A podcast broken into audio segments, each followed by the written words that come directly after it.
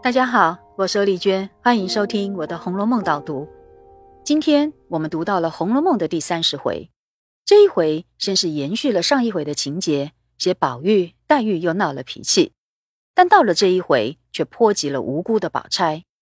于是啊，宝钗借扇机带双敲，宝钗终于忍不住，也给了这两个任性的人一个反击，而中间穿插了宝玉和金钏儿打情骂俏。激怒了王夫人的这一段事故，然后后面的半回就写到了灵官画墙吃及局外，展现出灵官对贾强的苦练，连旁观的宝玉都深受感动。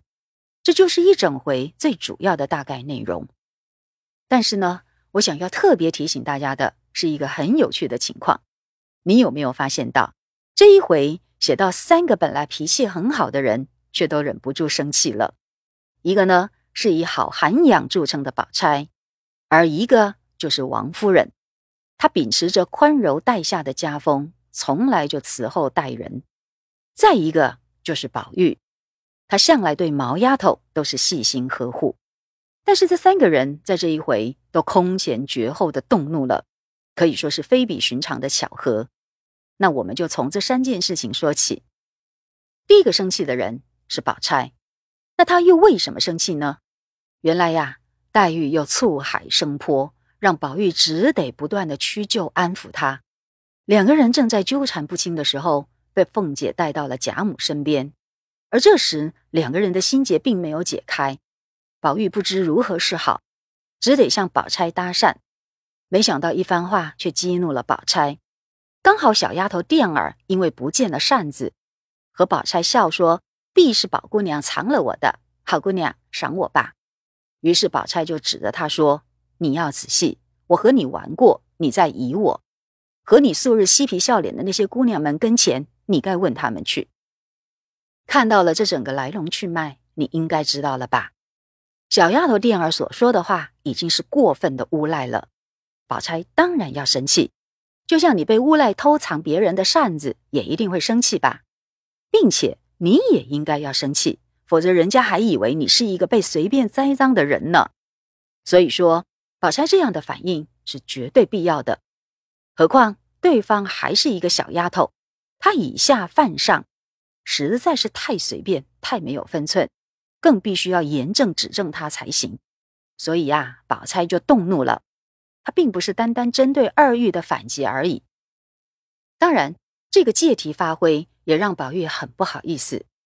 幸亏宝钗是涵养很高的人，一见到宝玉十分惭愧，也就没有再穷追猛打，而一笑置之。但是啊，宝玉并没有受到教训，接着又造次了，于是惹得另一个好脾气的人也动怒了，那就是王夫人。王夫人当时正在午休，旁边侍候她的是贴身大丫鬟金钏儿，但宝玉一来就和金钏儿打情骂俏。于是王夫人翻身起来，给了金钏儿一巴掌。这可是从来都没有发生过的事呢。那王夫人为什么这样生气呢？因为她这一生最讨厌的就是这一类的无耻之事。而这样的性格，连晴雯都知道，何况金钏儿从小跟着王夫人，又怎么会不知道呢？可她却在王夫人旁边做了这一类的事，以致大大触犯了王夫人。说到底呀。金钏儿自己也实在太轻浮了，后来会发生悲剧，她自己实在也必须承担一半的责任。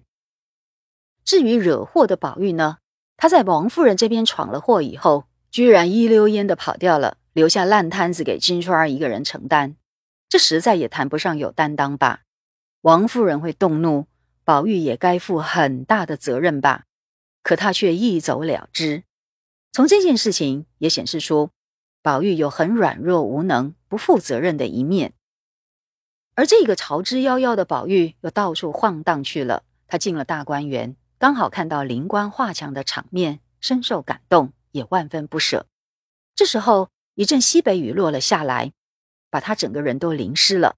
于是，宝玉一口气跑回怡红院，偏偏呐，大家正在玩耍，没听到他的叫门声。宝玉累积了一肚子的怒气。居然把开门的人给踢伤了，而这也是前所未见的肢体暴力哦。